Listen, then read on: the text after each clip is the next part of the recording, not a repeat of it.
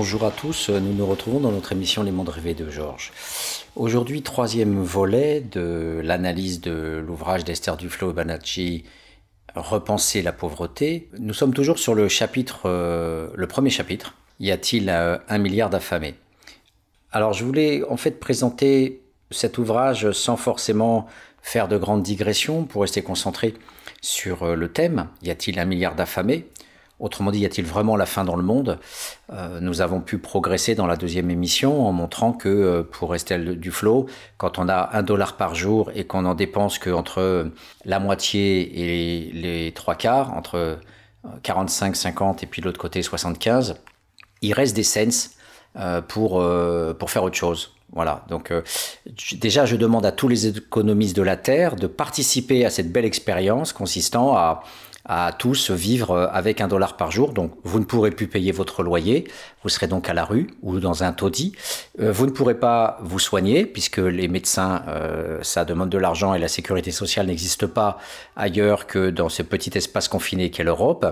Même aux États-Unis, vous voyez qu'avec le coronavirus, le monde a appris ce qu'était le, système médical américain. Mais Michael Moore avait fait un très très beau reportage qui s'appelait Psycho et, toute la littérature sociologique américaine montre bien le dernier bouquin, par exemple, de, Philippe Bourgois, Righteous Dobfind, Les accros réglo à propos des SDF toxicomanes, eh bien, il montrait que les gens ne pouvaient accéder aux hôpitaux que dans la situation extrême où ils allaient mourir. Et là, effectivement, l'hôpital prenait en charge euh, sur ses fonds propres en, la prise en compte de la maladie du, SDF. Mais pour le reste, quand vous venez avec une maladie grave, une pneumonie ou, quelque chose qui est vraiment voilà un accident grave, eh bien, euh, ils vous laissent à la porte parce que vous n'avez pas de couverture euh, santé. Et donc, je laisse tomber les États-Unis pour dire que dans le reste du monde entier, voilà, vous n'avez pas de couverture santé, etc. Donc, avec 30 cents ou avec 50 cents, quand vous devez soigner vos gosses, bon, voilà, vous pouvez pas les soigner, donc ils meurent. Death without weeping, comme dit Nancy Shepherd Hughes, euh, la mort sans larmes. Euh, vous êtes même parfois obligé de faire le choix d'un gosse par rapport aux autres parce que euh, quand il y a famine ou situation d'être affamé, peut-être pas le fait de mourir de faim, mais d'être affamé tout le temps, de manquer de nourriture tout le temps et, d'avoir tout le temps faim, eh bien, euh, voilà, à un moment donné, il y a aussi des choix terribles qui, s'offrent, euh, entre guillemets, aux sous-prolétaires ou aux prolétaires exploités. En l'occurrence, là, c'était des femmes qui bossaient sur les plantations de sucre au Brésil euh, dans les années 70-80, mais ça continue bien sûr aujourd'hui. Donc, je ne pouvais pas m'empêcher de, revenir à, cet ouvrage de Maria Carolina de Souza que j'ai présenté lors d'une précédente euh, émission, je dirais plutôt une ancienne émission. Et donc c'est en fait le premier témoignage écrit d'une euh, d'une favelas, euh, d'une habitante d'une favelas. Et cette habitante, Maria, nous décrit de quoi est fait son quotidien. Et son quotidien est fait de faim de, la situation. Elle décrit précisément ce que ça veut dire d'être affamé de faire les poubelles pour trouver à manger, d'être euh, contaminé, d'avoir des complications euh, graves quand vous prenez de la bouffe avariée, le fait de ne pas avoir tous les jours euh, le même type de nourriture. Parfois, on peut améliorer un petit peu l'ordinaire avec du sucre ou avec une céréale un peu différente, mais l'essentiel est en fait toujours de la même céréale, avec des enfants qui se plaignent tout le temps de pas avoir un peu de viande, un peu de, de sucre, un peu d'huile. Euh, c'est donc une course épuisante euh, qu'elle décrit euh, dans toutes les pages 42, 90, 113, 96, 108, 132 et combien d'autres encore. c'est toujours manqué. comme elle dit qu'à un moment donné, elle n'a pas de lait et de pain pour sa fille. le matin, parfois, il n'y a rien à manger, mais il y aura un peu le soir. Donc, la, la faim, starvation en anglais, la, la situation d'être affamé, que Esther Duflo nous dise non, finalement, les pauvres n'ont pas faim puisqu'ils ne dépensent pas leur euh, dollar entier en nourriture. Donc déjà c'est faux, ce chiffre est faux, elle l'invente, c'est donné sur 18 pays, c'est du bidon. Euh, on demande à voir dans le détail comment elle a collecté ça. Tous les ouvrages de sociologie et d'anthropologie montre que c'est pas vrai. Les gens euh, souffrent de faim, sont en manque, n'ont pas ce qu'il faut en termes de nourriture. Donc euh, c'est un livre délirant, un livre de mensonges euh, et ces données sont trafiquées, voilà, notamment parce qu'elle s'appuie sur Banerjee, son collègue, et, et qui s'appuie sur des données récoltées n'importe comment en, en Inde ou ailleurs sans avoir vérifié euh, les questionnaires ou le, rapport aux gens, toutes les enquêtes qualitatives qui ont été faites dans les favelas, dans les barrios, dans les bidonvilles du monde entier, dans les milliers de bidonvilles euh, étudiés par euh, Mike Davis ou André Corten, ce sont des gens qui n'ont pas à manger tous les jours, qui courent dans une course épuisante pour trouver de quoi se nourrir, nourrir les enfants. Voilà. Et elle dit notamment cette phrase terrible, Carolina, elle nous dit le Brésil devrait être dirigé par une personne qui a connu la faim. Hunger is also a teacher. La faim, c'est aussi un enseignant. On vit tous les jours avec cette euh, éducation à l'estomac retourné. Et voilà, et ces, enfants ont connu effectivement des situations de, faim, de grande faim, euh, sans pouvoir euh, manger tous les jours. Donc effectivement, dans les favelas, il arrive que l'on prenne de l'alcool. Elle le décrit d'ailleurs, Maria Carolina, elle qui ne boit pas. Mais en tous les cas, l'essentiel de, de, ce qui n'est pas consommé, eh bien, le maigre argent, elle l'utilise pour des vêtements, le maigre argent, elle l'utilise pour, euh, pour essayer de tenter de, se soigner. Elle le dit bien dans la favela, elle n'avait pas assez d'argent quand euh, des organisations passaient pour soigner les gens ou des, des médecins, ils demandaient quand même de l'argent. À l'époque, les ONG n'existaient pas. Et elle ne pouvait pas payer le médecin. Et ses enfants souvent étaient malades et elle ne pouvait absolument rien y faire. Donc tout son ouvrage, tout son ouvrage est parsemé de, cette vision lancinante, de cette analyse lancinante de la faim et elle dit, ceux qui n'ont pas connu, qui ne connaissent pas la fin, diront, celui qui écrit cela est un fou. Mais c'est seulement celui qui a faim qui peut dire que les nécessités de base devraient être fournies à tout le monde. Combien c'est horrible de voir un enfant manger et de demander y en a-t-il encore? C'est-à-dire que quand Esther Duflo n'a pas cette approche qualitative du rapport concret euh, tous les jours à la nourriture. Euh, à la fin, elle, résonne avec ses, sens débiles et, son taux de calories abstrait. Une économiste euh, un peu aussi délirant que, le professeur décrit par Stanley Kubrick dans Docteur Folamour. Voilà, cette économiste-là, en fait, est Docteur Folamour. Elle sort des chiffres absurdes de son chapeau. Les gens n'ont pas de quoi se nourrir correctement et ils ont encore moins de quoi se vêtir et se soigner. Et donc, ces enfants, à elle, passaient leur temps à, dire est-ce qu'il y en a encore? Ce mot est resté à, vie dans, dans, sa, dans, dans, la tête de la mère. Euh, tandis qu'elle voit sa fille regarder dans la gamelle et, voir qu'il n'y a, a, plus rien à manger. Donc euh, ça veut dire aussi pour ces enfants aller quémander, faire la mendicité, aller parfois voir des églises, des associations caritatives pour demander des suppléments, aller faire les poubelles. Et, elle qui a la honte parce que elle leur avait dit jamais vous ne mangerez des produits venant de, poubelles. Donc vous voyez toutes ces combinaisons symboliques, ces humiliations, ces souffrances, c'est ça le rapport à la fin. Et quand elle nous parle de, ces petits se dépensés en rapport aux calories demandées, c'est une vision tellement désincarnée, la chair, tellement hors de l'humanité même, de la, vie sociale de ces pauvres qui souffrent et qui, euh, sont, dans un rapport mortifère et quasi létal à, la nourriture, eh bien, euh, on prend un tout petit peu la, mesure de, l'horreur de ce chapitre. Y a-t-il un milliard euh, d'affamés? Alors qu'elle répond effectivement à la question en disant, bah non, ils dépensent l'argent pour l'alcool, pour faire des fêtes, pour s'acheter des télévisions, ils économisent pour ça, etc. Donc elle prend quelques cas isolés euh, et elle en, elle en infère la proposition générale comme quoi les pauvres du monde entier, voilà, à partir d'un type qu'elle va suivre et qui va économiser des mois et des mois pour s'acheter sa télé. Donc c'est ce type de raisonnement, des données soi-disant quantitatives sur 18 pays qu'elle fait sonner de manière magico-religieuse, mais données de 18 pays.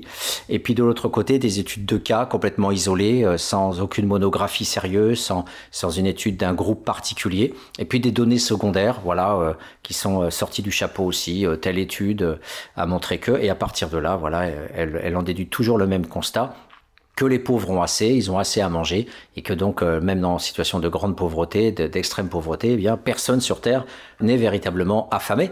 Elle dit même pire que ça. Elle nous dit, euh, dans la quatrième proposition, quand je poursuis l'analyse de son chapitre, elle nous dit qu'en fait, l'évolution récente de la nutrition en Inde constitue une autre énigme, les médias évoquent fréquemment l'augmentation rapide de l'obésité. Alors vous voyez, la, chercheuse soi-disant économiste qui nous parle, les médias évoquent fréquemment. Un étudiant de première année à qui on demanderait de faire une enquête et qui nous sort, les médias évoquent fréquemment l'augmentation, on lui dit mais allez c'est bon, tu repasses ton année, on te demande toi de nous donner des données par rapport à ce soi-disant énigme de la nutrition en Inde. Donc euh, on s'en fiche euh, radicalement. Alors après une, donnée secondaire de Angus Deaton et Jean Drez, qui ont montré que euh, au cours des 25 dernières années, les Indiens sont devenus de plus en plus gros, euh, mais c'est pas ça le plus important, c'est qu'ils mangent de moins en moins. L'horreur de l'horreur est atteinte, non seulement les gens ne sont pas affamés, mais en fait ils mangent de moins en moins. Voilà, donc forcément ce, livre aussi est débile et raconte n'importe quoi. Euh, donc euh, que la consommation de calories par personne ne cesse de diminuer. Alors on se demande comment ils ont pu récolter leurs chiffres. Euh, voilà, en, tout cas, tout porte à croire que ce sont des données trafiquées et, qu'il euh, y a des technocrates corrompus et pourris derrière qui falsifient les données en Inde euh, pour produire ce type de, de mensonges. Et quand on voit l'extrême misère euh, du prolétariat indien, en tout cas de ce que j'ai pu voir à New Delhi, mais de ce que les enquêtes ont pu raconter sur effectivement ces, ces, migrations rurales euh, obligatoires, ces séparations de couple parce qu'il faut aller être femme de ménage à droite à gauche. Euh, voilà, qui vivent pour quelques roupies à, à, vendre des, des, objets de consommation dans la rue, etc. La, la, la multitude effectivement de, de petits boulots, des, voilà, de journaliers euh, qui, existent là-bas. Euh, et on l'a vu avec la pandémie, ces, ces, centaines de milliers de personnes pauvres qui sont revenues dans leur campagne parce qu'il n'y a plus de boulot euh, dans les grandes villes.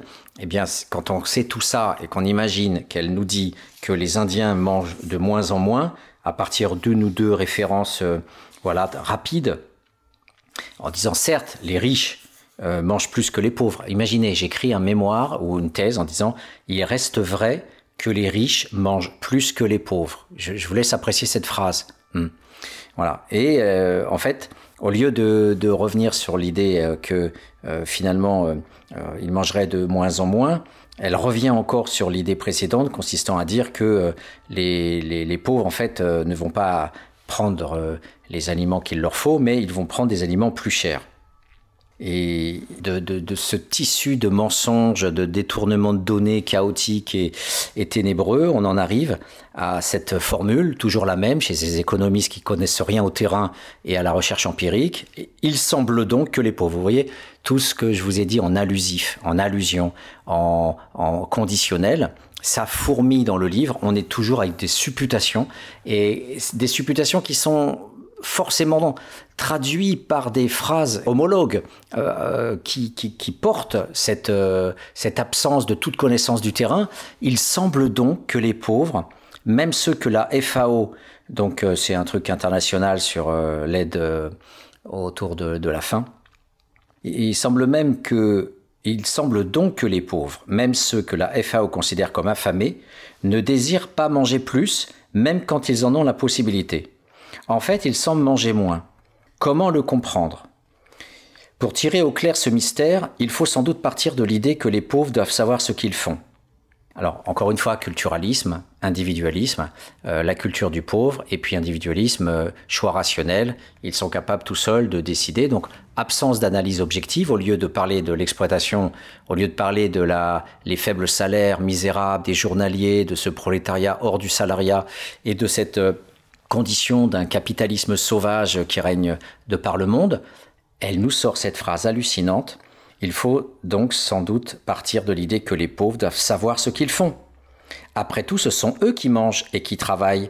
S'ils pouvaient effectivement devenir nettement plus productifs et gagner plus d'argent en mangeant plus, il est probable qu'ils saisiraient toute opportunité de le faire évidemment, vous avez bien repéré, parce que vous êtes des auditeurs attentifs, qu'elle vient encore de dire il est probable il est probable qu'il saisirait, conditionnel. Donc elle n'en sait rien. Elle, elle, ne les a jamais étudiés concrètement dans des processus, dans des enquêtes longitudinales, en prenant le temps de s'asseoir. Non, Madame est au MIT, elle prend son avion, son hélicoptère, elle va faire un entretien rapide grâce à une ONG ou autre, et puis elle fait un entretien euh, rapide qui, lui, qui l'intéresse pour sa démonstration, genre Pax Saline, évoqué euh, dans la deuxième émission. Et puis voilà, et puis elle, euh, elle repart à son MIT et elle collecte ses données en les triturant dans tous les sens. Euh, et en, en finalement, en, il est probable qu'il serait, en tant qu'acteur rationnel, euh, dans l'optique, forcément, puisqu'ils savent ce qu'ils font, ils mangeraient plus. Euh, donc, s'ils pouvaient effectivement devenir nettement plus productifs et gagner plus d'argent en mangeant plus, il est probable qu'ils saisiraient toute opportunité de le faire. vous voyez, l'économisme individualiste.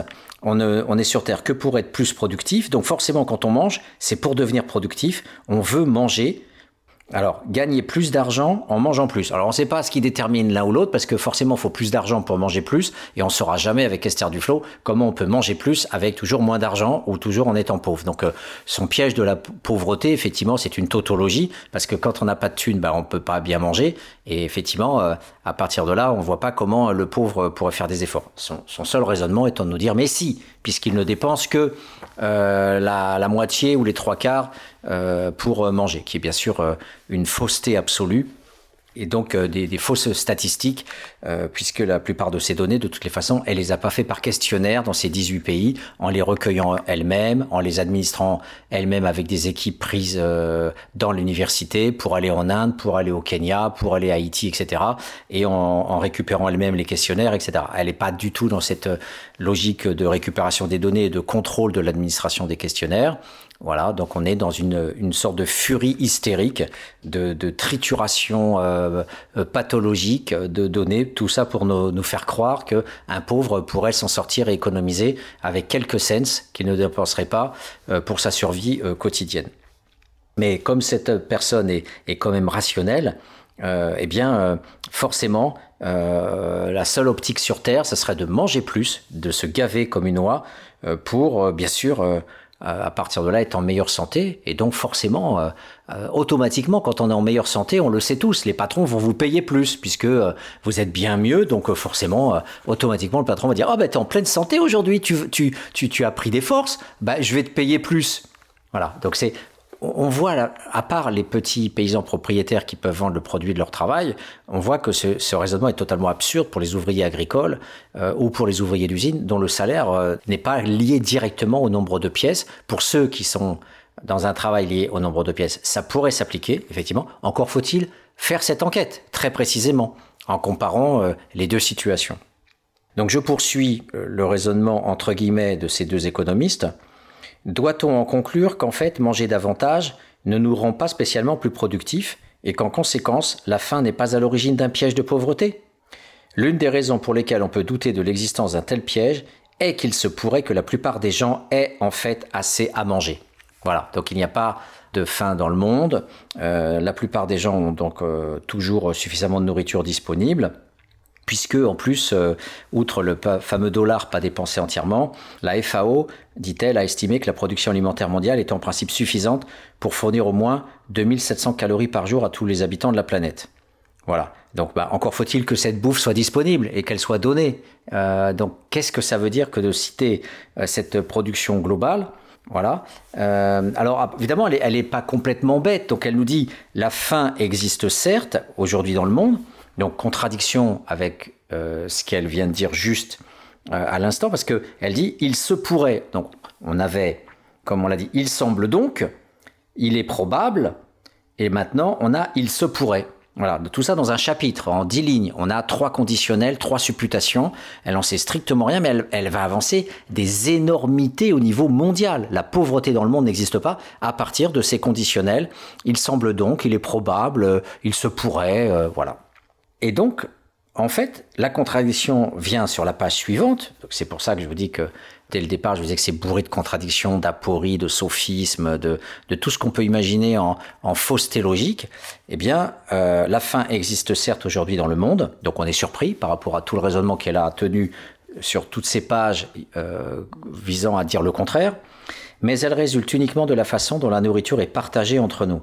Donc là, on a, on a plus du tout le raisonnement sur le sens, qui est pas entièrement dépensé, mais on a un autre type de raisonnement sur euh, euh, l'inégale répartition. Alors ça, c'est une phrase qu'effectivement, moi, je pourrais dire que on a suffisamment de bouffe sur Terre, mais que c'est tellement mal réparti que bah, une partie du monde euh, crève de faim. Donc pourquoi nous dit-elle cette phrase qui contredit complètement ce qu'elle venait de dire auparavant? On ne le sait pas. On en a juste cette phrase, le monde pris dans son ensemble peut nourrir tous ses habitants. Donc voilà, elle revient après encore une fois sur son idée, mais malgré cela, on ne sait pas pourquoi elle pourrait donc encore à nouveau se contredire, mais elle le dit, mais malgré cela, il semble que la plupart des gens, vous notez le il semble que, qui revient encore, il semble que la plupart des gens, même parmi les très pauvres, gagnent assez pour se procurer d'alimentation correcte.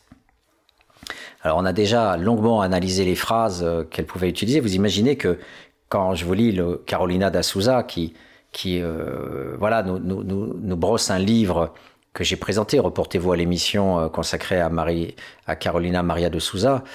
mais imaginez que le simple fait qu'on lui dise devant elle que de toute façon, même les très pauvres, vous gagnez suffisamment d'argent pour vous procurer une alimentation correcte, quand tout le livre parle de la carence, euh, de la honte de ne pas pouvoir offrir du lait au petit déjeuner aux enfants, parfois du pain sec, un bout de céréales mélangé avec de l'eau, et elle nous parle d'alimentation correcte, mais cette femme en fait insulte le, prolétariat et le sous-prolétariat mondial.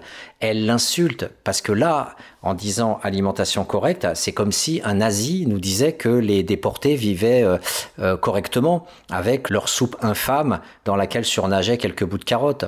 Donc effectivement, la comparaison peut être, peut être euh, effectuée. Elle est, elle est absolument monstrueuse, elle est criminelle. C'est une, une réflexion criminelle. Voilà, le monde entier gagne suffisamment pour se procurer une alimentation correcte. Voilà ce que, ce que, sont capables de dire deux économistes qui ont été des conseillers d'Obama, qui sont au MIT euh, et qui, euh, elle, est au Collège de France et qui a reçu le prix Nobel d'économie. C'est accablant.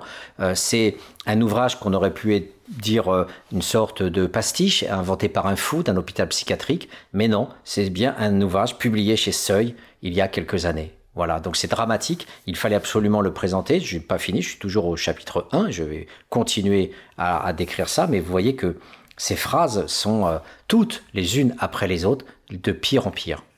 Je ne peux m'empêcher de relire une fois cette phrase.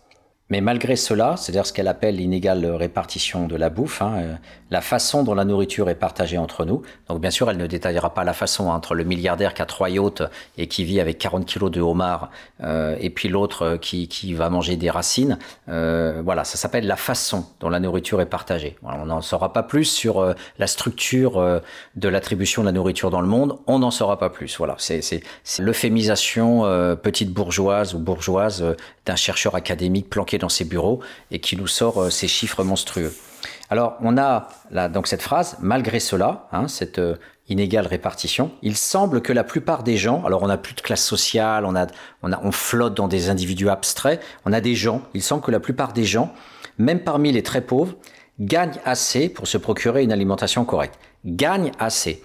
En fait, on sait que le prolétariat mondial, la, plupart euh, sont pas des travailleurs proprement dit dans une usine, mais sont parfois des, des gens qui récupèrent. Euh, il y a énormément de, de petits boulots qui sont organisés autour euh, du démontage des moteurs. Par exemple, à New Delhi, vous avez des quartiers entiers de récupération des pneus, de récupération de chaque pièce du moteur. Les gens existent comme ça dans des immeubles à étages, sans façade, et vous les voyez dans des sortes de cases à travailler euh, euh, sur les 100 pièces d'un alternateur, et chacun répare, etc. Et vous avez bien sûr des, des centaines de milliers de gosses qui sont sur les décharges. Et donc, qu'est-ce que ça veut dire? Gagner assez. Euh, on n'est même pas dans un, dans un rapport de travail, on est dans de la récup, on est dans de, tout ce petit, euh, tout ce prolétariat informel euh, qui vit uniquement de la récupération, voire de la mendicité.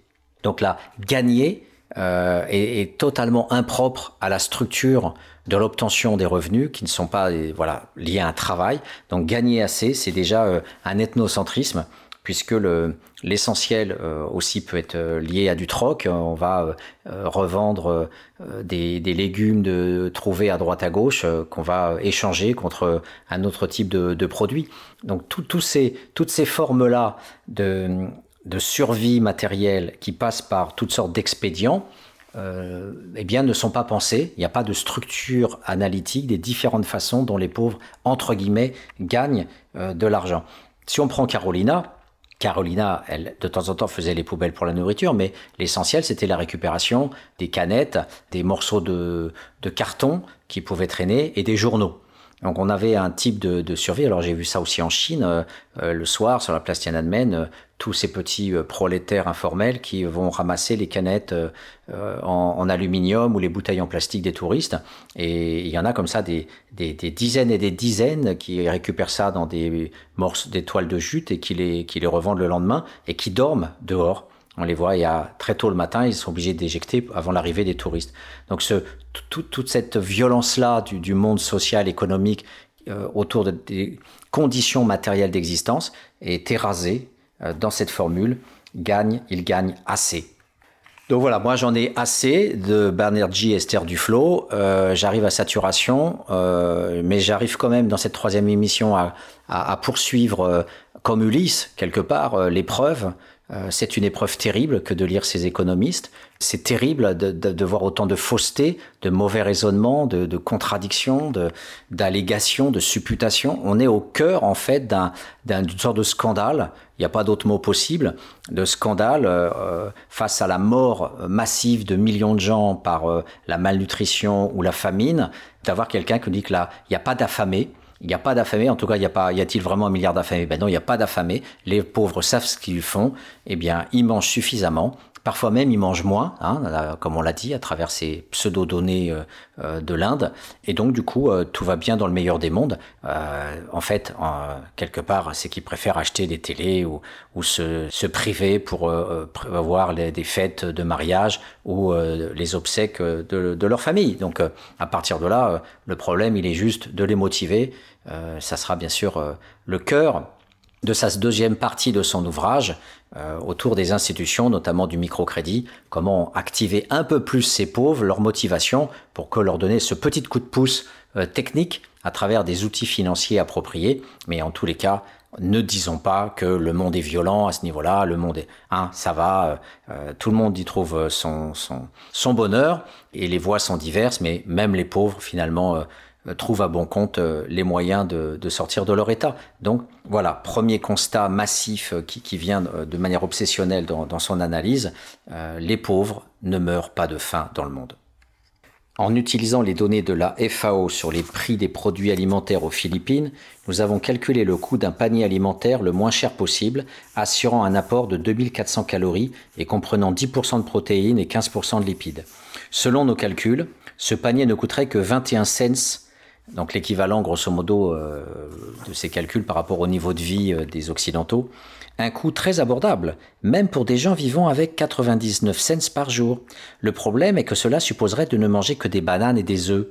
Mais pour peu que les gens soient prêts à se nourrir, à se nourrir de bananes et d'œufs, en cas de nécessité, alors très peu d'entre eux resteraient coincés dans la partie gauche de la courbe en S. Que dire, que dire? Donc, euh, même si Carolina Maria de Souza aurait voulu euh, ne prendre que des bananes et des œufs, c'était déjà un luxe d'arriver à pouvoir trouver, à dénicher des œufs. Mais surtout, j'aimerais bien savoir euh, comment euh, elle effectue son calcul, euh, nous disant, après nous avoir dit que c'était entre 45 et 77% la part du budget, elle maintenant, elle, c'est d'après ses calculs, c'est descendu à 21 cents. Donc, euh, elle descend de deux fois, euh, de deux fois le coût du panier moyen abstrait mondial pour n'importe quel pauvre pour pouvoir manger à sa faim, à condition peut-être de manger des bananes et des œufs. Mais je vois mal comment on peut arriver à manger des œufs tellement c'est cher dans, dans, la plupart des pays. Mais voilà, donc euh, là aussi, contradiction énorme. Pourquoi nous, nous, nous parler de ces chiffres en disant qu'à la campagne, c'était, euh, et par rapport à la ville, c'est tant de pourcentage et tant de pourcentage, lesquels se situent entre moitié et trois quarts. Et là, on descend à 21 cents. Mais c'est tellement incroyable d'avoir euh, des différentiels de quantitatifs de cette nature, euh, voilà que on, ne sait pas quoi dire à part que bah, c'est une contradiction euh, flagrante. Et puis, et puis euh, voilà, après tout, euh, il n'y a qu'à donner la parole euh, aux gens. Hein, en Inde, c'est Banerjee qui lui fournit toujours des données sur l'Inde. C'est peut-être pour ça qu'ils ont écrit à deux, parce que beaucoup, beaucoup de données viennent de l'Inde. elle nous dit, voilà, l'État indien demande régulièrement aux ménages hein, les gens, les ménages, s'ils ont assez à manger. Au fil du temps, le pourcentage de gens qui considèrent de ne pas avoir assez à manger a considérablement baissé. 17% en 1983, il est tombé à 2% en 2004. Euh, donc si les gens mangent moins, c'est donc peut-être qu'ils ont moins faim. Voilà. Euh, alors après, on a encore les raisonnements de, ces deux économistes. Hein. Et peut-être qu'ils ont moins faim alors qu'ils absorbent moins de calories. Peut-être que du fait de l'amélioration de l'eau et des sanitaires, ils perdent moins de calories à cause des diarrhées. Ou peut-être qu'ils ont moins faim parce qu'ils effectuent moins de travaux physiques. Euh, finalement, les enquêtes euh, euh, pourraient expliquer. Vous voyez, on, on est toujours et, et, je peux poursuivre encore avec ces supputations. Si la plupart des gens ne sont en fait pas au bord de la famine, hein, le monde entier donc n'est pas au bord de la famine, il est possible, il est possible euh, que les gains de productivité qu'il réaliserait en mangeant plus soient relativement modestes. Alors après, elle dit, mais de toute façon, Euh, donc j'ai déjà prouvé largement que les gens n'ont pas faim, que les gens sont pauvres, sont obèses et que de toute façon ils dépensent leur fric autrement. Mais je peux même vous prouver que de toute façon, même si jamais euh, ils mangeaient plus, eh bien les gains de productivité ne seraient pas tellement énormes. Et donc du coup, euh, ça pose la question de à quoi ça sert finalement d'augmenter les salaires de, ces gens-là, puisque euh, même euh, si les gens doublaient leur consommation de nourriture, dit-elle, leur revenu n'augmenterait que de 40%. Voilà, encore une fois, comme si parce qu'ils mangent mieux, automatiquement, ils auraient plus d'argent. Alors pour ceux qui sont indépendants, les petits propriétaires agricoles ça peut s'appliquer puisqu'il y a un rapport direct entre le fric que je gagne et ce que je peux acheter. Mais pour les journaliers agricoles, pour les salariés qui dépendent d'un patron, il est où le patron dans le raisonnement? Il est jamais là. On a des raisonnements culturalistes, ce sont les gens qui gèrent leur pauvreté tout seuls. Ils mangent, j'achète, je deviens plus riche, je deviens plus pauvre. Il n'y a pas de structure, il n'y a pas d'économie, il n'y a pas de patron, il n'y a pas d'entreprise. Il y a des gens. Des gens, si les gens doublaient leur consommation de nourriture, leur revenu n'augmenterait que de 40%. Voilà. Donc, euh, euh, grosso modo, euh, elles disent donc ce n'est donc pas parce qu'ils ne mangent pas assez que la plupart des gens restent pauvres. Voilà, de manière générale, quels que soient les raisonnements qu'elle peut utiliser, eh bien, il n'y a pas un lien direct entre la, faim et l'enrichissement. Voilà, donc il, va être nécessaire de faire une coupure musicale, une coupure salvatrice, euh, psychiquement indispensable. Et je vous propose non pas euh, d'écouter une musique comme on a l'habitude de le faire, mais plutôt un texte de un, peu, un court passage de Thomas Sankara euh, à propos justement de la question de l'autonomie vivrière des pays pauvres. Monsieur le Président, Monsieur le Secrétaire général, honorables représentants de la communauté internationale. Je viens en ces lieux vous apporter le salut fraternel d'un pays de 274 000 kilomètres carrés où 7 millions d'enfants, de femmes et d'hommes refusent désormais de mourir d'ignorance, de faim et de soif, tout en n'arrivant pas à vivre véritablement depuis un quart de siècle d'existence comme État souverain siégeant à l'ONU. Je viens à cette 39e session vous parler au nom d'un peuple qui, sur la terre de ses ancêtres, a choisi dorénavant de s'affirmer et de s'assumer dans son histoire, dans ses aspects positifs comme dans ses aspects négatifs, sans complexe aucun.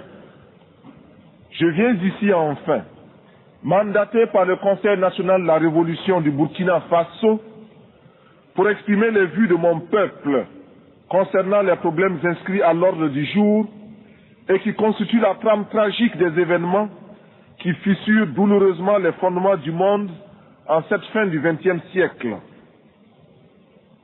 Un monde où l'humanité est transformée en cirque, déchiré par les luttes entre les grands et les semi-grands, battus par les bandes armées, soumises aux violences et aux pillages. Un monde où des nations, se soustrayant à la juridiction internationale, commandent des groupes de hors-la-loi vivant de rapines et organisant d'ignobles trafics de fusils à la main. Monsieur le Président, je n'ai pas ici la prétention d'énoncer des dogmes je ne suis ni un messie, ni un prophète. Je ne détiens aucune vérité. Ma seule ambition est une double aspiration. Premièrement, pouvoir en un langage simple, celui de l'évidence et de la clarté, parler au nom de mon peuple, le peuple du Burkina Faso. Deuxièmement, parvenir à exprimer aussi, à ma manière, la parole du grand peuple des déshérités, ceux qui appartiennent à ce monde qu'on a malicieusement baptisé tiers-monde, et dire, même si je n'arrive pas à le faire, comprendre les raisons que nous avons de nous révolter. Voilà, de retour dans notre émission consacrée à l'ouvrage Repenser la pauvreté de Banerjee et Duflo.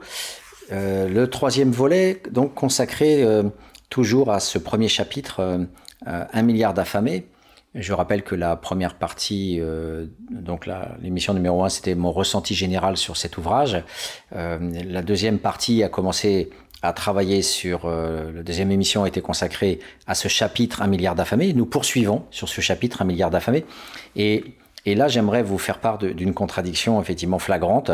donc on a vu déjà que les pauvres se piégeaient tout seuls puisqu'ils ont suffisamment d'argent avec leur dollar par jour euh, pour pouvoir économiser, qu'ils aient 21 cents pour manger sur leurs 99 cents euh, de revenus euh, par jour, ou qu'ils aient entre la moitié et les trois quarts, il y a toujours un reliquat qui n'est pas dépensé correctement. Mais elle dit aussi que en fait, ils mangent de moins en moins, donc il n'y a vraiment pas de famine, puisqu'en fait, il est prouvé avec une enquête qu'elle sort d'un chapeau que les gens mangent de moins en moins. Et elle dit que de toute façon, même si les gens mangeait plus, eh bien, est-ce que pour autant, euh, euh, il deviendrait plus riche Est-ce qu'il y aurait, alors elle cite, alors je vais vous citer le, passage de John Strauss, euh, qui montre qu'en fait, elle, mélange tout et on se demande, mais, mais c'est pas possible d'être aussi rationnel à ce niveau-là, de dire n'importe quoi.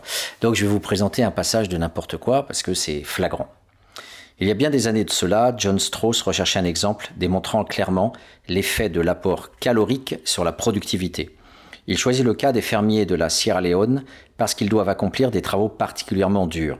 Il découvrit que la productivité d'un travailleur agricole augmentait au plus de 4% lorsque son apport calorique augmentait de 10%. Par conséquent, même si les gens doublaient leur consommation de nourriture, leur revenu n'augmenterait que de 40%. Qui plus est, la courbe de la relation entre calories et productivité ne dessine pas un S, mais un L inversé, comme dans la figure 2, du chapitre précédent. Autrement dit, les gains les plus importants sont obtenus au plus bas niveau de consommation de nourriture. Une fois que les gens se mettent à manger assez, il n'y a pas de hausse brutale de leurs revenus. Ceci implique que les très pauvres bénéficient davantage d'un apport calorique supplémentaire que les moins pauvres. C'est là précisément le type de situation dans laquelle on ne peut pas parler de piège de pauvreté. Ce n'est donc pas parce qu'ils ne mangent pas assez que la plupart des gens restent pauvres. Alors, Qu'est-ce qu'on apprend dans cette étude de John Strauss? On apprend que même si vous mangez plus, hein, les gens doublaient leur consommation de nourriture, euh, leur revenu n'augmenterait de, que de 40%. Donc, les gens se disent, de toute façon, si jamais sur mes 99, au lieu de mettre 21, je mettais 40, 50 ou 60, de toutes les façons, mes revenus n'augmenteraient que faiblement. Donc, du coup, j'ai pas euh, intérêt à soit augmenter ma nourriture, soit euh, à augmenter ma nourriture et avoir un revenu légèrement supérieur, et eh bien c'est tout, je reste là, je fais pas plus. Et elle dit donc que c'est là précisément le type de situation dans laquelle on ne peut pas parler de piège de pauvreté. Ben si justement, puisque les gens, même si jamais ils se nourrissent mieux, leur revenu n'augmente pas beaucoup. Donc forcément, c'est bien ça le piège de pauvreté. Donc voilà, on ne comprend pas du tout pourquoi elle, elle dit, c'est là précisément le type de situation dans laquelle, en fait, il faudrait dire le type, donc dans lequel on ne peut pas parler de piège de pauvreté. Et c'est complètement contradictoire. Ce n'est donc pas parce qu'ils ne mangent pas assez que la plupart des gens restent pauvres. Bah, en fait, euh, si. Parce que là, on voit qu'ils ne mangent pas assez ou, qu'ils mangent, de toute façon, ils restent pauvres. Dans, tous les cas, ils restent pauvres. Qu'ils mangent ou qu'ils mangent euh, qu'un peu plus. Encore une fois, qu'est-ce que ça veut dire euh, cette relation auto-circulaire du pauvre à lui-même face à ses revenus? Étant donné qu'il n'est pas maître souvent de l'octroi des revenus euh, et que même s'il mangeait plus, eh bien le patron lui le paye pour la, à la journée tant d'argent.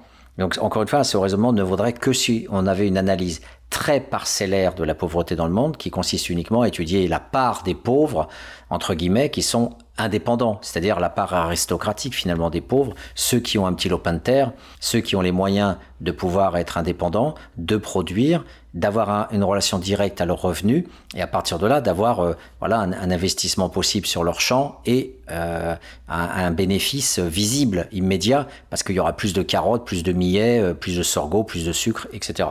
Voilà. Mais c'est en tout cas impossible pour l'immense majorité qui sont soit dans la récupération, et soit qui sont salariés exploités sur des plantations, soit agricoles, soit dans les usines. Donc voilà, elle, n'étudiant pas cette structure économique, eh bien on a un pauvre abstrait et qui est toujours indépendant quelque part, qui est toujours capable, d'en mangeant plus, d'augmenter ses revenus.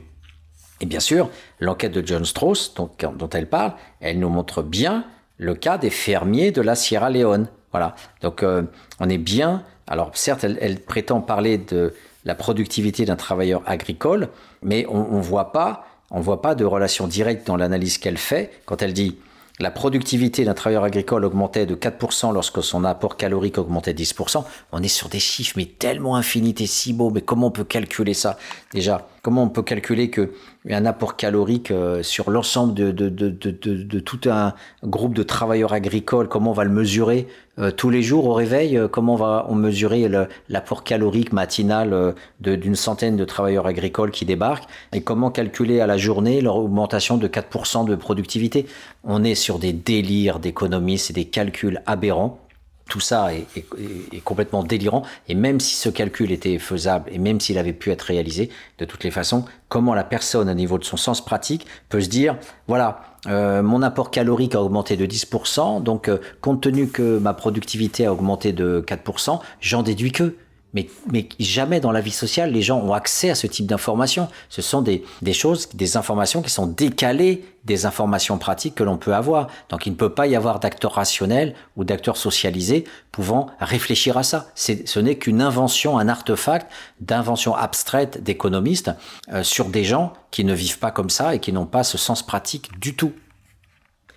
Alors, Poursuivons ce chapitre Un milliard d'affamés. Je, tiens à dire aussi qu'au niveau de la forme, n'importe quel professeur ou, encadrant d'un étudiant aurait désingué un étudiant qui, dans un chapitre intitulé Un milliard d'affamés, point d'interrogation, euh, nous réécrit en, sous-titre, on va dire euh, dans le chapitre en question, il y aura une section. La section s'appelle, page 48, Y a-t-il vraiment un milliard d'affamés? Donc on reprend en sous-titre ce qui a été donné en chapitre, donc c'est déjà une incohérence logique le, sous-titre suivant, les pauvres mangent-ils bien et suffisamment? Or, on vient de dire dans Y a-t-il vraiment un milliard d'affamés que pour elle, les pauvres mangeaient correctement, hein, vous avez bien vu, ils mangent assez, ils ont suffisamment, c'était les mots qu'elle utilisait. Alors, là, elle se contredit dans le titre suivant, on progresse pas, on n'avance pas, on est bien dans un livre de fou, hein, je vous l'ai dit, hein.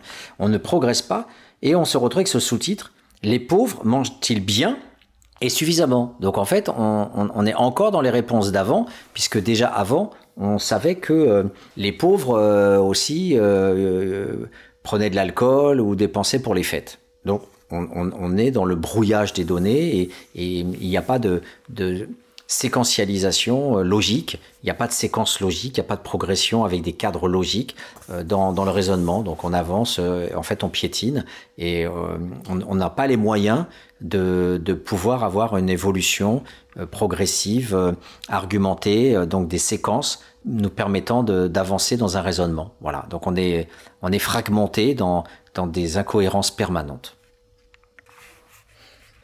Alors évidemment, quand on est fou, ben, on, ne se soigne pas pour être guéri tout de suite, donc ça continue. et je peux pas, je peux pas faire autre chose que de vous lire la phrase qui commence. Il est difficile d'écarter le sentiment que tout cela ne tient pas entièrement debout. Peut-on vraiment croire que les individus les plus pauvres en Inde réduisent leur consommation alimentaire parce qu'ils n'auraient pas besoin d'autant de calories quand on sait qu'ils vivent dans des familles dont la consommation est de 1400 calories par personne et par jour. Le régime draconien recommandé à ceux qui veulent perdre rapidement du poids n'est-il pas de 1200 calories? Alors avec 1400 calories, on n'en est pas loin. Alors elle nous disait auparavant qu'il y avait de l'obésité, que les gens mangeaient suffisamment à leur faim, et là, contradiction, elle nous dit que les calculs sur les plus pauvres nous disent que la consommation euh, dans les familles est de 1400 calories. Donc c'est bien nous dire qu'il y a bien euh, malnutrition ou, faim, puisqu'il n'y a pas suffisamment de calories. D'ailleurs, elle nous, elle nous dit après des, des, passages sur l'indice de masse corporelle, euh, qu'elle elle nous dit que selon cette norme, 33% des hommes et 36% des femmes en Inde étaient malnutris en 2004-2005 contre 49% en 1989. Mais quelle que soit l'évolution, euh, on, perd a priori 16 points, mais dans tous les cas, on a un tiers des gens qui sont proches de la famine, qui sont malnutris. Un tiers. Donc qu'est-ce que, veut dire malnutri en Inde? Est-ce qu'elle pourrait détailler à travers des, enquêtes précises? On ne le saura pas. Voilà. Donc d'un côté, dit on, mange suffisamment pour ensuite nous dire qu'ils sont malnutris avec des chiffres, tout en nous disant que ça baisse quand même. Mais quand on voit que c'était 50% en 1989, de la, moitié, la moitié de la population indienne qui était mal nourrie, vous imaginez la moitié de la population. Là, on n'est plus qu'à un tiers, mais ça reste quand même des chiffres colossaux. Et encore faut-il pouvoir les valider et prouver que ce soit vraiment les bons chiffres. On est toujours sur, euh, grosso modo, la moitié de la population ou pas loin qui euh, est, pas loin de crever de faim. Donc, propos totalement contradictoires avec le, passage précédent. Donc, on ne sait pas comment finalement on, peut euh, avoir prise sur ce type de passage. Donc, contredisant les propos précédents. Elle poursuit en disant mais voilà a priori euh, comment arriver à parler de cet indice de masse corporelle puisque en fonction des, peuples les gens euh, n'ont pas les, mêmes corpulences donc euh, elle nous dit les femmes indiennes sont par ailleurs avec les femmes du Népal et du Bangladesh les plus petites au monde. Y a-t-il la matière à préoccupation? Comment donc pouvoir s'en sortir dans les comparaisons entre les personnes s'il n'y a pas les mêmes nécessités de nourriture en fonction de la corpulence? Euh, mais elle nous dit que si quand même, tout porte à penser qu'en Inde, les enfants souffrent de malnutrition. Donc là, on, contredit complètement les, propos précédents et elle nous dit que les chiffres fournis pour l'Inde par la National Family Health Survey, donc, euh, euh, qui est l'enquête nationale sur la santé des familles, sont accablants. Donc là, on voyait bien que par rapport aux chiffres précédents où elle se moquait euh, des pauvres, en disant oui, mais attendez, ils mangent suffisamment, ils ont assez à manger, c'est correct. Ben là, on a du accablant qui qui nous donne euh, voilà qui nous plonge dans la plus grande perplexité puisque on se dit bah alors euh, du coup voilà ben, pourquoi nous dit-elle le, même et son contraire? Alors elle, continue pour un quart de ces gosses le retard est grave et traduit des carences alimentaires ah bah du coup on on, a là une, une, vision et carence alimentaire extrême. Hein, carence alimentaire extrême.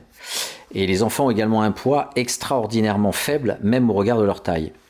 Même un enfant de moins de 3 ans sur 5 souffre de malnutrition aiguë.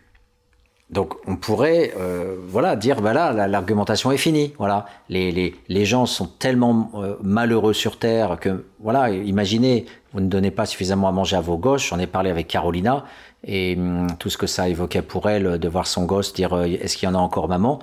Et eh bien là, a priori, euh, voilà, elle, elle, dit ah ben non, franchement, j'ai dû raconter n'importe quoi les pages présentes, mais j'ai dû oublier de les raturer ou de les rayer euh, pour faire un livre terminal, un livre qui soit un peu cohérent. Donc non, j'ai dû, j'ai laissé toutes les données éparses qui vont dans tous les sens pour ensuite dire que ben, ces familles qui a priori mangent correctement, ben, paradoxalement, ont des enfants qui sont dans des carences alimentaires extrêmes. Donc euh, voilà, donc on se demanderait pourquoi euh, les adultes auraient suffisamment à manger avec euh, leurs 21 cents sur 99 cents. Et pourquoi ne nourriraient-ils pas leurs gosses alors hein, Quel est le lien entre ces 21 cents, 21 cents de son panier alimentaire qu'elle a calculé elle-même avec ses soi-disant données internationales? Et de l'autre côté, eh ben, on se rend compte que euh, donc les familles seraient-elles perverses En fait, elles mangent pour elles-mêmes, elles sont égoïstes, elles veulent pas donner à manger à leurs enfants. Donc euh, voilà. Donc, euh, en tout cas, voilà, je suis perdu, totalement perdu.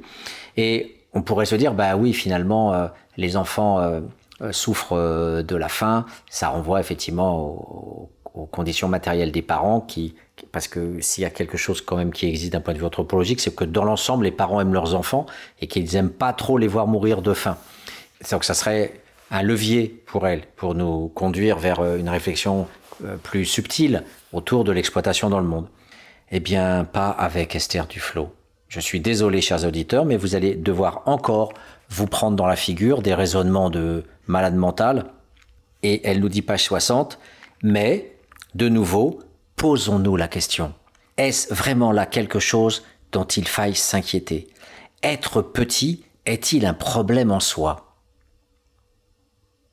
Et là, là, euh, quand je vous parlais de malade mental qui sort d'un hôpital psychiatrique, eh bien, eh bien, je vous demande d'écouter, puisque euh, euh, quand on a malnutrition, bien sûr, euh, on a des enfants plus chétifs, etc. Et puis, euh, elle parlait du raisonnement que les femmes indiennes étaient beaucoup plus petites avec les Bangladeshis et les Népalaises que les autres femmes du monde entier. Donc, c'est peut-être un problème génétique. Hein, ils sont tout petits. Est-ce que être petit est un problème en soi? Euh, au lieu de parler de la faim et qu'est-ce qui fait qu'on ne mange pas assez, et qu'est-ce qui fait, c'est quoi le revenu des pauvres et, qui nous donne de l'argent? Et comme elle le disait dans une de ses phrases débiles, euh, euh, mais pourquoi y a-t-il personne qui prenne le souci du pauvre pour lui donner son complément de nourriture nécessaire pour être plus productif Souvenez-vous de cette phrase que je vous ai donnée dans l'émission numéro 2. Eh bien, non. Figurez-vous que Madame Esther Duflo va nous parler des Jeux Olympiques. Être petit est-il un problème en soi? Eh bien, qu'en est-il lors des Jeux olympiques, par exemple?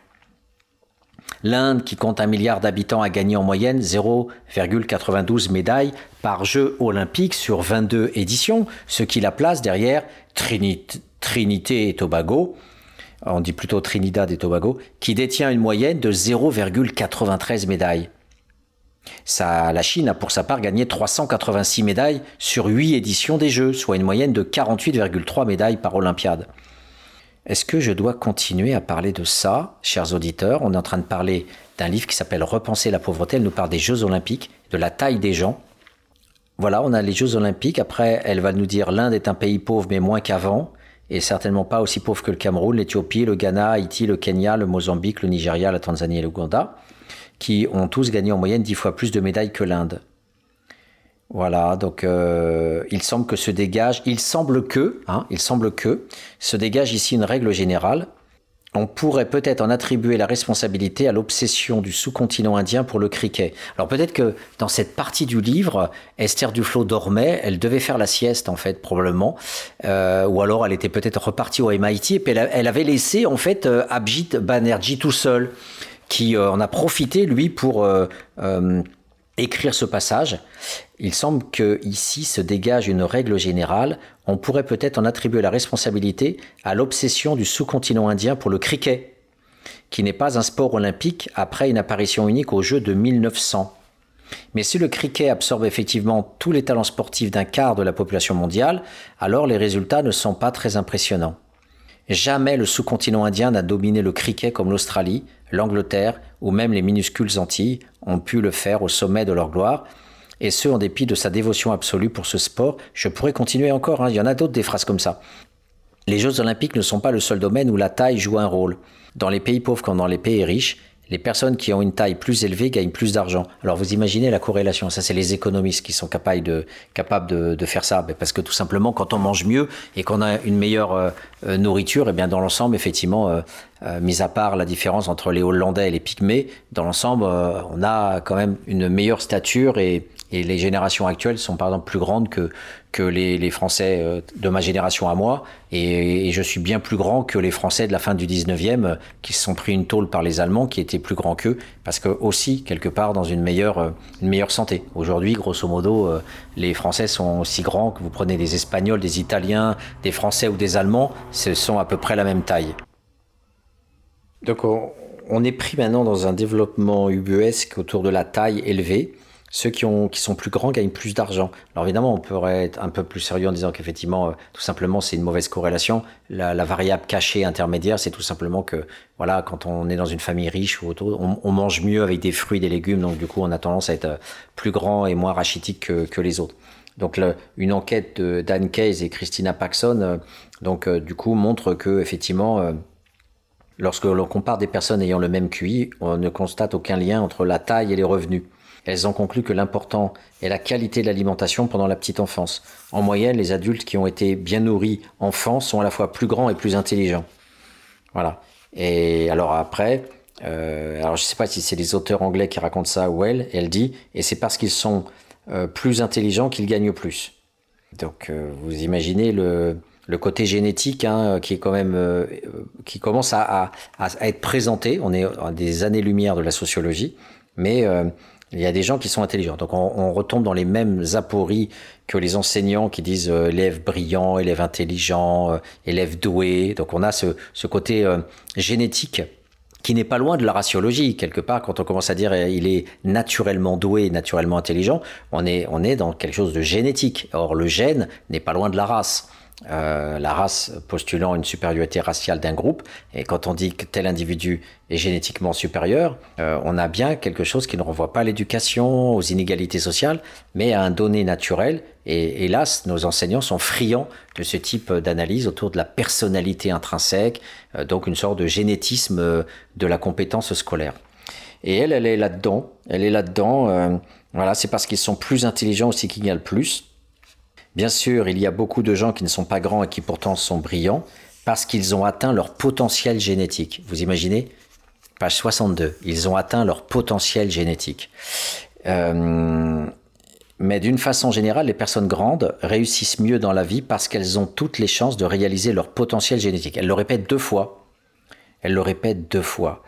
Euh, donc c'est absolument euh, incroyable que euh, après un tissu de d'âneries, de mensonges et de, phrases de n'importe quoi sur le cricket, les Jeux Olympiques, euh, quel rapport avec les conditions matérielles d'existence Là, on va nous parler de la petite taille des gens euh, et après de l'intelligence et du potentiel génétique. Voilà, donc là, la sociologie a ses limites. Je ne veux même plus commenter, expliquer ça. Je dis tout simplement que c'est un, tissu d'âneries qui, qui, nous conduit effectivement vers vers euh, une vision euh, euh, malthusienne et darwinienne des races. Et, donc, vous voyez qu'on n'est pas loin vers les dangers que je vous évoquais tout à l'heure.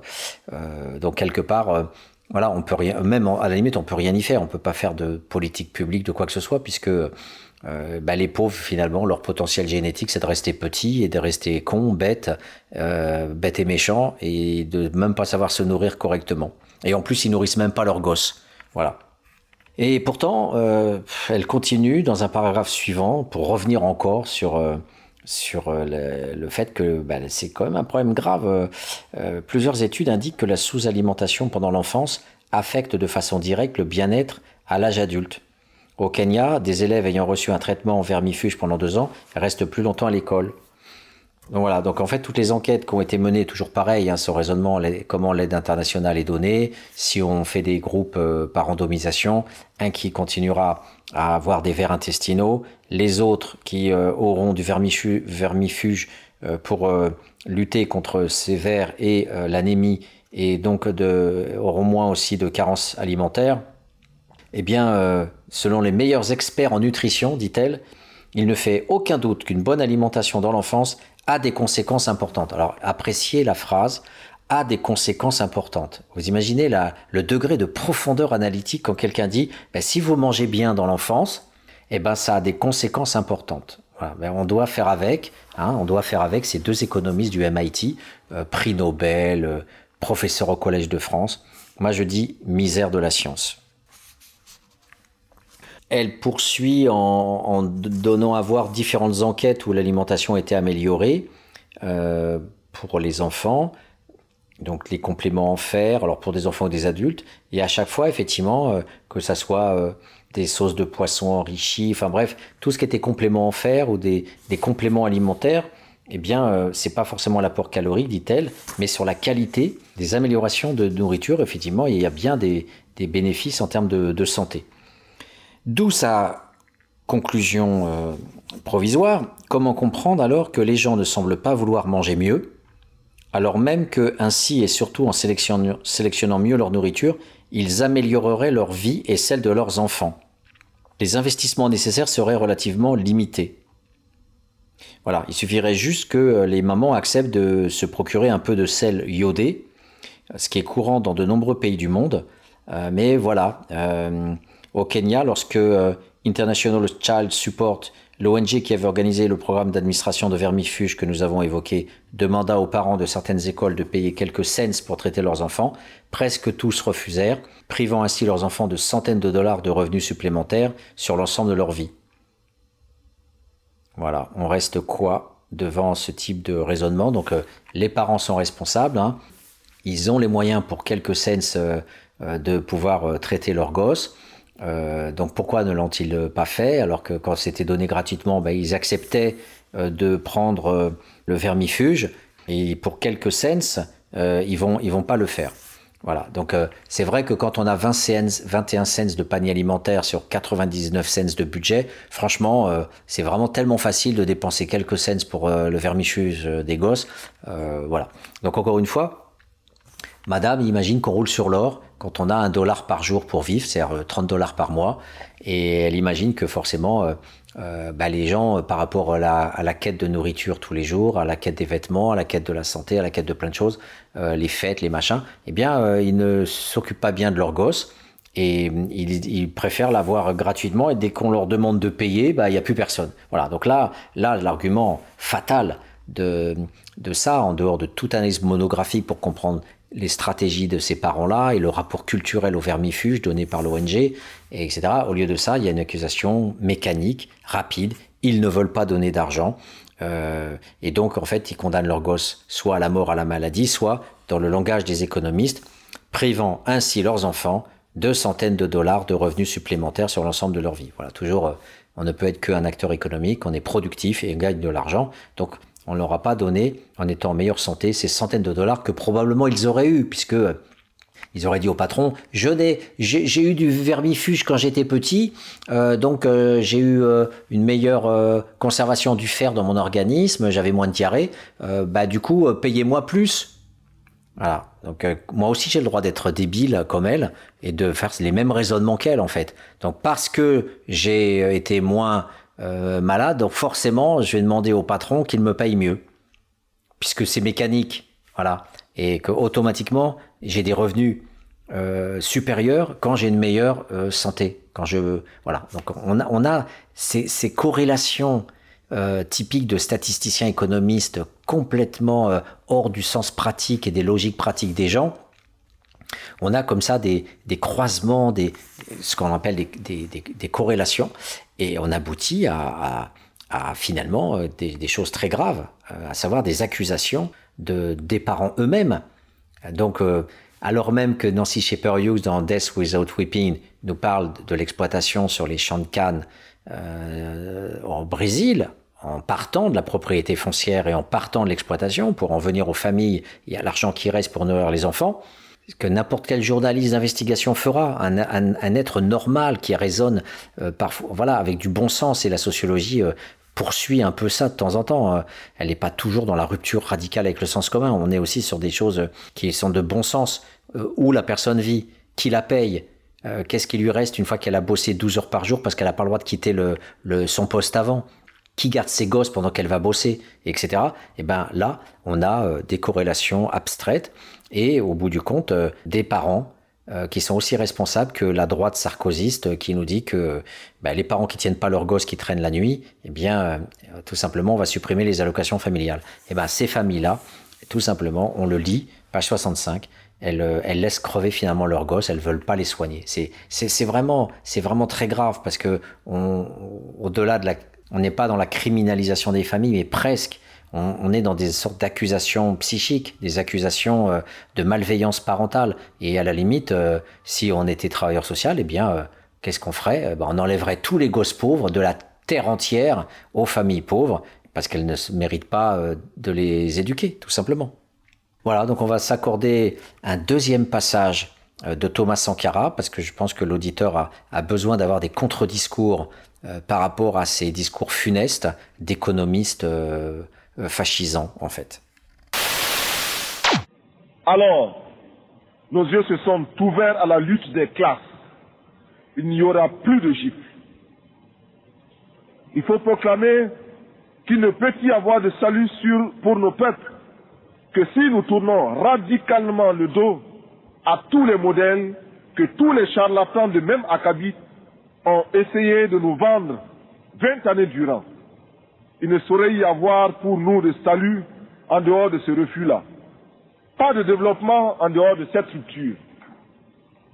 Du reste, tous les nouveaux maîtres à penser, sortant de leur sommeil, réveillés par la montée vertigineuse de milliards d'hommes en haillons, effrayés par la menace que fait peser sur leur digestion cette multitude traquée par la faim, commencent à remodeler leurs discours et dans une quête anxieuse, recherche une fois de plus en nos lieux et places des concepts miracles de nouvelles formes de développement pour nos pays.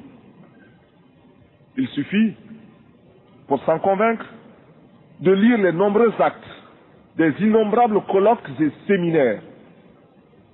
Loin de moi l'idée de tourner en ridicule les efforts patients de ces intellectuels honnêtes qui, parce qu'ils ont des yeux pour voir, découvrent les terribles conséquences des ravages imposés par les dix spécialistes en développement dans le tiers-monde.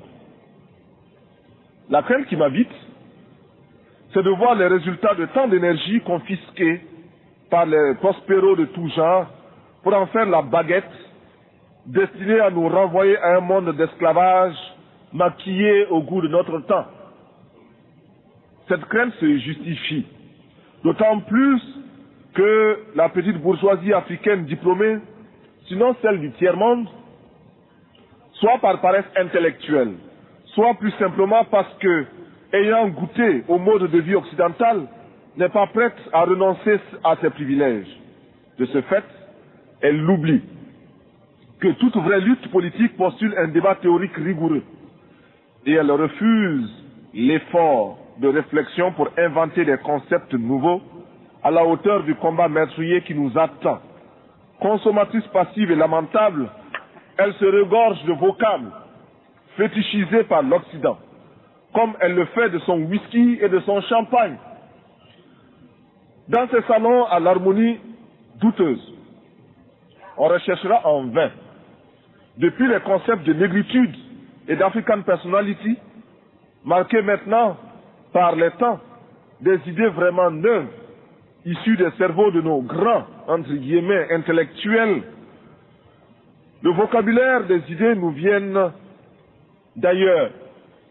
Nos professeurs, nos ingénieurs et nos économistes se contentent d'y adjoindre des colorants parce que des universités européennes dont ils sont les produits, ils n'ont ramené souvent que leur diplôme et le velours des adjectifs ou des superlatifs. Il est nécessaire, il est urgent que nos cadres et nos travailleurs de la plume apprennent qu'il n'y a pas d'écriture innocente. En ces temps de tempête, nous ne pouvons laisser à nos seuls ennemis d'hier et d'aujourd'hui le monopole de la pensée et de l'imagination et de la créativité. Il faut, avant qu'il ne soit trop tard, car il est déjà tard, que ces élites, ces hommes de l'Afrique du tiers-monde reviennent à eux-mêmes. C'est dire, c'est-à-dire à leur société, à la misère dont nous avons hérité pour comprendre non seulement la bataille pour une pensée au service des masses déshéritées n'est pas vaine, mais qu'ils ne peuvent devenir crédibles sur le plan international qu'en inventant réellement, c'est-à-dire en donnant de leur peuple une image fidèle, une image qui leur permet de réaliser des changements profonds de la situation sociale et politique, susceptibles de nous arracher à la domination et à l'exploitation étrangère qui livrent nos États à la seule perspective de la faillite. C'est ce que nous avons perçu. Nous, peuple du Burkina, au cours de cette nuit du 4 août 1983, au premier sentiment des étoiles dans le ciel de notre patrie, il nous fallait prendre la tête des jacqueries qui s'annonçaient dans les campagnes affolées par l'avancée du désert, épuisées par la faim et la soif, et délaissées. Il nous fallait donner un sens aux révoltes grondantes des masses urbaines désœuvrées, frustrées et fatiguées de voir circuler les limousines des, élites aliénées qui se succédaient à la tête de l'État et qui ne leur offraient rien d'autre que des fausses solutions pensées et conçues par les cerveaux des autres. Il nous fallait donner une âme idéologique au juste litre de nos masses populaires mobilisées contre l'impérialisme monstrueux à la révolte passagère, simple feu de paille devait se substituer pour toujours la révolution, lutte éternelle contre toute domination. D'autres avant moi ont dit, d'autres après moi diront à quel point s'est élargi le fossé entre les peuples nantis et ceux qui n'aspirent qu'à manger à leur faim. Boire à leur soif, survivre et conserver leur dignité. Mais l'une n'ignorera, l'une n'imaginera à quel point le grain du pauvre a nourri chez nous la vache du riche. Dans le cas de l'ex-Haute-Volta, le processus était encore plus exemplaire. Nous étions la condensation magique, le raccourci de toutes les calamités qui ont fondu sur les pays dits en voie de développement. Le témoignage de l'aide, présenté comme panacée et souvent trompetté, sans rime ni raison, est ici éloquent. Très peu sont les pays qui ont été comme le mien, inondés d'aides de toutes sortes. Cette aide est, en principe, censée œuvrer au développement. On cherchera en vain dans ce qui fut autrement, ce qui fut autrefois la haute volta, les signes de ce qui peut relever d'un développement. Les hommes en place, soit par naïveté, soit par égoïsme de classe, n'ont pas pu ou n'ont pas voulu maîtriser ce afflux extérieur, en saisir la portée et exprimer des exigences dans l'intérêt de notre peuple. Voilà, nous nous retrouvons à nouveau sur euh, Cause Commune, la voie des possibles, après cet intermède euh, intéressant avec euh, Thomas Sankara. Alors vous allez vous demander pourquoi je propose cette coupure, non pas musicale mais intellectuelle avec Thomas Sankara, ce qui n'est pas habituel, c'est parce qu'effectivement il est la personne qui est sans doute la mieux placée pour euh, euh, produire un effet d'opposition radicale avec euh, la lecture de Banerjee et du Flow, qui ont une, une vision essentiellement centrée sur un individu, l'ultra pauvre, et ses démarches de, de survie, voire de lutte pour ne plus être pauvre. Alors que Thomas Sankara ne parle jamais des pauvres. Thomas Sankara va nous parler de manière structuraliste. Alors, je vous définis ce terme, c'est très simple. Le structuralisme, c'est le fait de comprendre la société à travers les relations qui existent entre dominant et dominé. Donc, chez Thomas Sankara, le dominant-dominé est toujours présent. C'est la dette. Le, le capitaine Sankara, le chef d'État du Burkina Faso, ne cesse de centrer son discours sur l'impossibilité pour son pays de s'en sortir parce qu'il y a une dette. Et cette dette est produite par l'Occident. Cette dette est produite par la Banque mondiale, elle est produite par les sociétés multinationales, elle est produite par le blanc, elle est produite par l'impérialisme. Et dans son discours, il n'y a pas de volonté d'un pauvre euh, pour essayer de s'en sortir avec son agriculture, avec ses 1 dollar par jour, avec euh, sa volonté d'être productif, avec sa volonté de d'autosuffisance alimentaire avec 80 euh, cents, avec sa volonté de, de, de, parvenir à, à, se soigner et à exister avec des sommes misérables. Ce personnage-là n'existe pas dans la pensée euh, très marxiste de Thomas Sankara, mais pas marxiste forcément au sens politique, marxiste au sens d'une pensée sur les structures, d'une pensée structuraliste qui met en premier la notion de pillage. La dette est une forme de pillage on extorque en fait aux pays pauvres l'argent qu'on leur a prêté, mais avec des taux d'intérêt délirants. Euh, le pillage existe au Burkina Faso comme dans tous les pays pauvres, euh, à travers le pillage de leur agriculture. Par exemple, au Mali, c'est l'exploitation bovine. Imaginez que le Mali est un des pays où il y a un, des plus forts taux de mortalité. Et eh bien, pourtant, on produit de la viande uniquement vouée à l'exportation. Donc, le pillage, c'est l'utilisation de la terre, la terre des autres, les richesses des autres, les richesses qui n'appartiennent pas euh, bien sûr au nord, mais qui sont euh, ponctués, euh, prélevés, ponctionnés au sud. Donc la dette est une forme de pillage, et le pillage le plus fréquent, c'est les minerais, c'est l'exploitation des terres, hein, votre cacao, votre sucre, etc.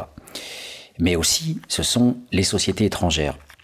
Et vous aurez noté que dans la pseudo-analyse du flow et Banerjee, il est mentionné que Paxolin quasiment le seul individu euh, euh, dont il parle. Je fais une petite parenthèse. Hein. Alors, il nous parle de Paxolin ou Paxoline, Et donc cet Indien là qui, qui, qui survit euh, avec 100 dollars par jour. Et avant même que je finisse cette émission sur euh, euh, une focale plus précise sur leur analyse, leur pseudo-analyse de, de Paxoline, et il faut quand même dire qu'il est licencié, il est viré de la société dans laquelle, il, dans laquelle il travaillait. Donc le, le, les économistes en question ne prennent même pas la peine de nous proposer un minimum structuraliste, c'est-à-dire de nous dire euh, dans quel, dans quel monde il vit, quelles sont les sociétés qui l'ont employé, pourquoi il a été licencié. On a un silence radical sur l'environnement sociétal de Paxoline. On n'a qu'un Paxoline abstrait qui circule comme ça, euh, alors avec une femme, j'y reviendrai hein, dans le, quand je ferai la focale pour euh, terminer cet examen ahurissant voire délirant. Euh, sachant que des économistes qui prétendent avoir une banque de données sur plusieurs pays parfois se contentent d'un témoignage, et, même ce témoignage, on le verra, n'existe pas dans l'ouvrage, puisqu'ils font parler Paxoline sans qu'on ait des extraits de, de, son récit, de son point de vue. Il parle à sa place, mais ils prétendent dire qu'il parle et qu'il restitue fidèlement sa pensée. Donc, tandis que Thomas Sankara nous parle de l'infrastructurel, hein, le structural, c'est l'infrastructure ce sont les conditions matérielles des sociétés, eh bien, au niveau des superstructures, on a des pseudo-scientifiques, comme ces deux charlatans, qui euh, se présentent comme euh, des grands intellectuels reconnus mondialement, MIT, Harvard, euh, Normal Sup, Collège de France, etc. Et le monde que décrit Sankara ne pourrait pas exister sans ce que Paul Nizan appelait les chiens de garde. Voilà, ces chiens de garde qui euh, fonctionnent dans ce qu'on appelle les superstructures. Euh, pour reprendre l'expression à Marx, les superstructures, ce sont les structures idéologiques, le langage, le sens commun, euh, les médias, toutes les constructions culturelles qui permettent de recouvrir de sable, recouvrir de ciment, recouvrir de pierre l'incandescence de la monstruosité de l'impérialisme et du capitalisme. Au lieu de voir la réalité de la dette et du pillage, imaginez un média qui suivrait euh, Bolloré en Afrique, euh, puisqu'il contrôle les ports euh, de la Côte d'Ivoire. Alors vous, vous, le suivriez, et puis vous le verriez dans les belles bagnoles, les prostituées, les, les, les, les, restaurants fastueux, enfin bref, le nabab, le, le gouverneur sans, sans, à l'époque du, du colonialisme.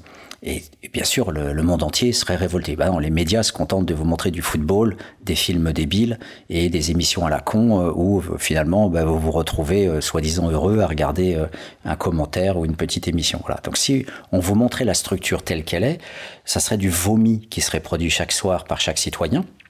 Au lieu de quoi, on se sustente de débilité. C'est ça la superstructure. C'est le coffrage idéologique qui vous permet de ne pas voir la structure. Donc c'est ce que Pierre Bourdieu appelait la méconnaissance permettant de produire la reconnaissance. Voilà. Donc ces chiens de garde, dont font partie Banerjee et euh, Esther Duflo, sont cruciaux.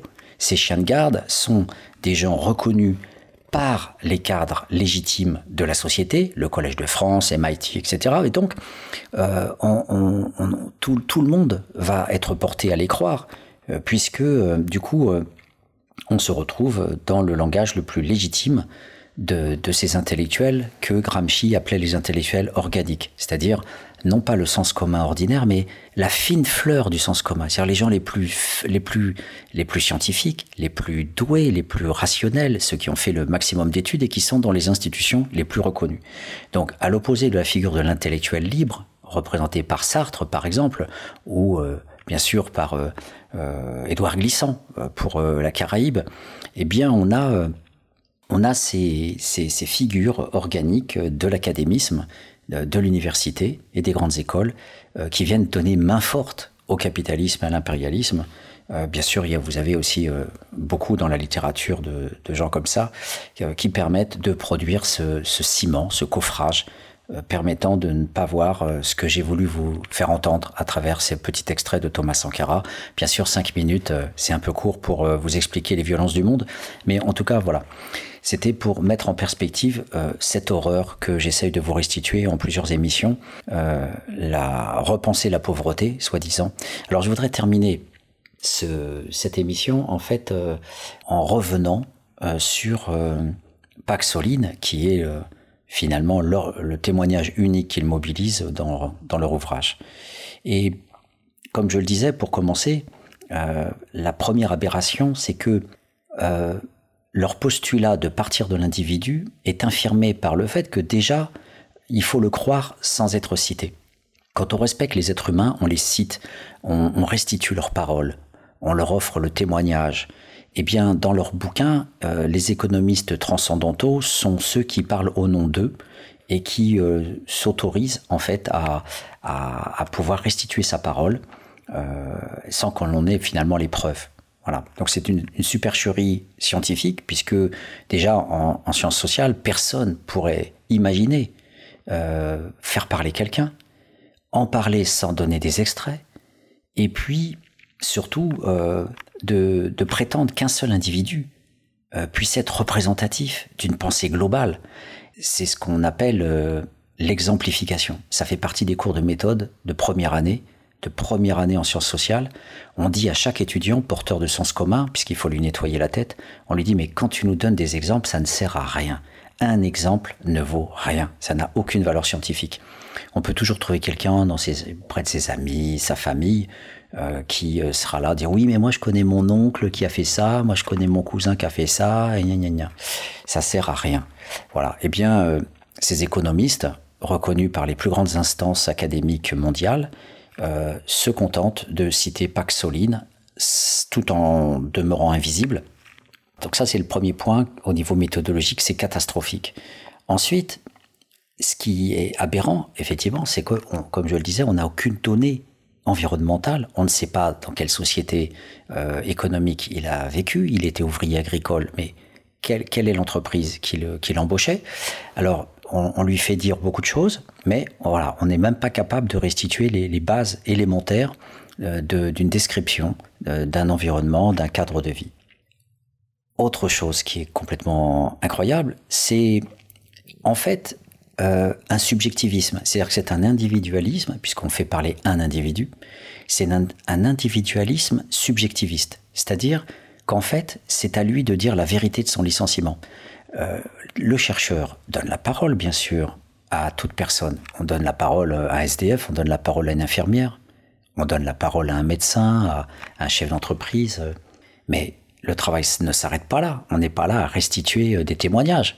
On doit collecter un certain nombre d'informations et puis après on essaye de voir comment on peut euh, dégager à partir de dizaines voire de centaines de témoignages, sans parler des observations sur le terrain, sans parler des statistiques, on peut collecter toutes ces informations-là, les comparer, les trier, euh, les mettre sous forme quantitative, ou en tous les cas, si c'est aussi des analyses textuelles, eh bien, on, a des logiciels pour arriver à, faire parler les fréquences de mots, par exemple. Eh bien, là, euh, c'est Paxoline qui dit la vérité sur le monde social. Alors c'est pas pour être euh, pédant.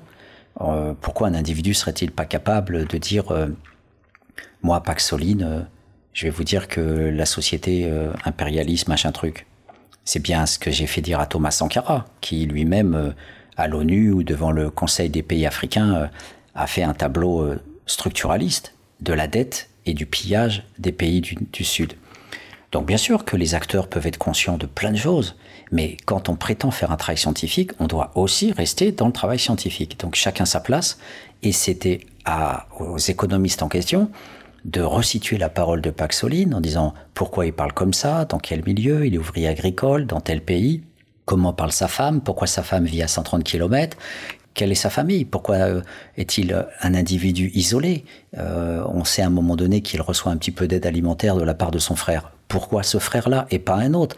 Quels sont leurs liens? Et est-ce que lui a, fait des choses en contrepartie euh, pour son frère, pour limiter un petit peu le, don? Toutes ces données-là sont totalement inexistantes et on a juste en fait la vérité de son licenciement qui, bien sûr, bien sûr, va croiser leur pseudo-théorie de je ne mange pas assez et donc euh, c'est la raison pour laquelle j'ai été licencié. Voilà, donc euh, Paxoline va justifier et expliquer son licenciement comme ouvrier agricole en disant si mes patrons avaient baissé le salaire de tous les ouvriers, eh bien, ils n'auraient pas pu avoir suffisamment à manger pour être productifs. Donc ça, ils utilisent, mais de manière en, quasi film transparent, la pensée de, ce, de cet ouvrier agricole pour dire exactement la même chose, eux, en tant qu'économistes. Voyez, voyez, Paxoline, finalement, nous dit la vérité de, de ce que l'on est en train de vous dire, c'est-à-dire que, euh, eh bien, euh, euh, le piège de la pauvreté, c'est que, en deçà d'un certain quantum de calories, eh bien, on ne peut pas être productif. Donc, bien sûr, c'est un individualisme subjectivisme, aussi un économisme, puisque l'acteur social n'existe que comme être productif, comme être de travail. Donc, euh, ces différents points se, conjuguent pour euh, en venir aussi au, fait que euh, ces auteurs-là sont tellement caricaturaux, j'oserais même dire par moments tellement bêtes, qu'ils se contredisent. Parce que tout l'ouvrage, pour dénoncer le piège de la pauvreté, tout l'ouvrage repose sur la prétention euh, qui consiste à dire que les plus pauvres ne, meurent pas de faim, personne ne pourrait mourir de faim. Et il y a même une phrase dans le livre qui dit que voilà, personne ne meurt de faim sur Terre, euh, sauf si on l'a bien voulu. Et euh, on peut s'auto-nourrir, on peut s'auto-suffire avec 80 cents, et donc tout le monde est capable d'avoir ces 80 cents, euh, puisque euh, le plus pauvre euh, est porteur d'au moins un dollar par jour. Au niveau statistique, bien sûr, parce que concrètement parlant, il y a des gens qui peuvent ne rien avoir du tout parce qu'ils n'ont pas de travail, il n'y a pas d'aumône, il n'y a pas d'aide d'une assoce locale, rien du tout. Donc dans ces cas-là, même ce dollar-là, on se demande bien où les économistes vont le chercher. Ce qui est surprenant donc, c'est quand ils deviennent très bêtes. Parce que quand il parle de sa femme qui doit travailler à 130 km, bien sûr, aucune analyse sur la violence de cette séparation, sur le fait que euh, qui pourrait tolérer que dans un monde normal, euh, Madame Duflo euh, soit obligée de vivre à des centaines de kilomètres de son mari, ou pareil Banerjee pour sa femme. Donc cette, cette violence-là de vie sociale n'existe pas. La seule, la seule analyse qu'ils aient est est celle du remplissage de l'estomac avec des calories pour être productif. Donc, bon, voilà, elle est à 130 km. Mais c'est pas ça l'argument principal. L'argument principal, c'est qu'ils disent, mais elle ne gagnait pas assez d'argent pour nourrir les enfants. Alors, donc, toute la thèse repose sur un postulat qui consiste à dire qu'il n'y a pas un milliard d'affamés et que tout le monde peut se sustenter avec ses 80 cents.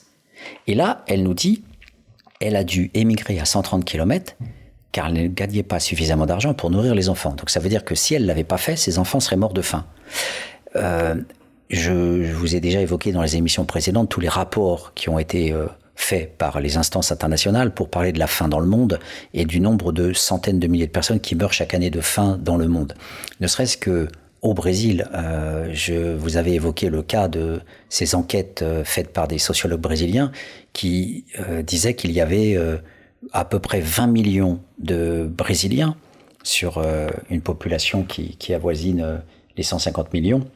Il y avait 20 euh, millions de personnes qui se situaient à la limite de la mort en termes de pauvreté, en termes de, pauvreté absolue, et que le programme euh, donc qui Bolsa, alors c'était c'était un programme que je vous avais évoqué, je retrouve plus le nom, peu importe, et, qui permettait donc voilà de donner une aide minimale de l'équivalent en France de 20-30 euros, mais qui permettait au moins de ne pas mourir de faim, en tout cas tout de suite, malgré les en dépit des effets euh, irrémédiables de la malnutrition à long terme sur, euh, sur un corps qui ne reçoit pas de vitamines et, de légumes. Donc ce type de contradiction qui est flagrante, voilà, ne pas gagner suffisamment d'argent, qui suppose une migration, qui suppose une séparation familiale, quid des enfants Où sont les enfants Qui s'en occupe euh, Etc. Toutes ces violences-là n'existent pas dans le discours des économistes. Euh, il n'y a que la recherche absolue d'un être qui doit avoir suffisamment de possibilités de tenir sur ses pattes pour euh, donner sa force de travail à un exploitant agricole ou à un chef d'entreprise pour qu'il puisse faire du profit et lui recevoir son, maigre salaire. L'autre contradiction, euh, que, qui est indispensable d'évoquer, c'est que à un moment donné, euh, les auteurs nous disent que Paxoline survit grâce aux subventions. Si y a effectivement des subventions, d'une part, en tant qu'économiste libéral, euh, forcément, ils sont contre, euh, puisque ça atteint les lois du marché et ça empêche les individus d'être volontaristes, productifs et de rechercher du travail. Mais surtout, ça veut bien dire aussi que même les États qui sont pas gentils, qui sont plutôt libéraux et, et, dans la, plupart des cas extrêmement euh, tatillons dans leur contrôle pour euh, surveiller les, les, pauvres parce qu'ils sont toujours taxés de fainéantise et suspects d'entrée de jeu de vouloir profiter des prestations sociales, s'il y a des, aides et caritatives ou de l'État euh, et qu'on survit grâce aux subventions, euh, notamment en Inde, un pays qui quand même n'est pas connu pour être un État social, c'est que les gens se trouvent dans une extrême misère et qu'ils ne peuvent pas s'en sortir par eux-mêmes. Donc le fait de ne même pas évoquer ces mécanismes de régulation et d'être dans une perspective individualiste permanente euh, qui finalement ne tient pas compte des capacités aussi, euh, on va dire, de solidarité euh, qui permettent de, de, prendre en compte le fait que l'individu n'est jamais complètement tout seul euh, au-delà de son système de parenté, eh bien c'est toujours avoir une vision abstraite de, de, de Paxoline. Donc ils en parlent sans l'analyser. Que faire de ces subventions? Voilà, dans leur analyse du, du schéma du 1 dollar. On ne le saura jamais. Il y a plus grave encore. Euh, au-delà des contradictions, au-delà de, toutes ces incohérences, il y a un moralisme, euh, un moralisme, je dirais, euh, un, normativisme du pire. Le normativisme du, pire, ça consiste en fait à dire des choses aussi monstrueuses que, en fait, la plupart du temps, Paxoline ne pouvait avoir qu'un repas par jour. Euh, mais euh, ce qui est absolument hallucinant, c'est que ces économistes-là, je vais citer, je l'ai déjà cité, je le recite encore, parce qu'il faut que les auditeurs prennent conscience de la monstruosité de ce livre, il y avait manifestement euh, quantité de nourriture disponible et où un repas de base ne coûtait pas très cher. Lorsque nous l'avons rencontré, il était clair qu'il ne mangeait pas assez, mais il mangeait suffisamment pour survivre. Alors, imaginez une économiste euh, et un économiste indien repu qui font partie des classes moyennes supérieures aisées, qui mangent sans même réfléchir euh, au tarif d'une poire, d'un gâteau au chocolat ou d'un steak, écrire patiemment un soir auprès de leur petite lampe et de leur petit feu de cheminée, mais ils mangeaient suffisamment pour survivre.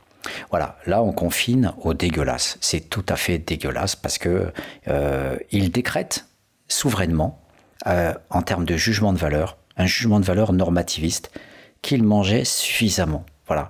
On, est, on parle de la pauvreté.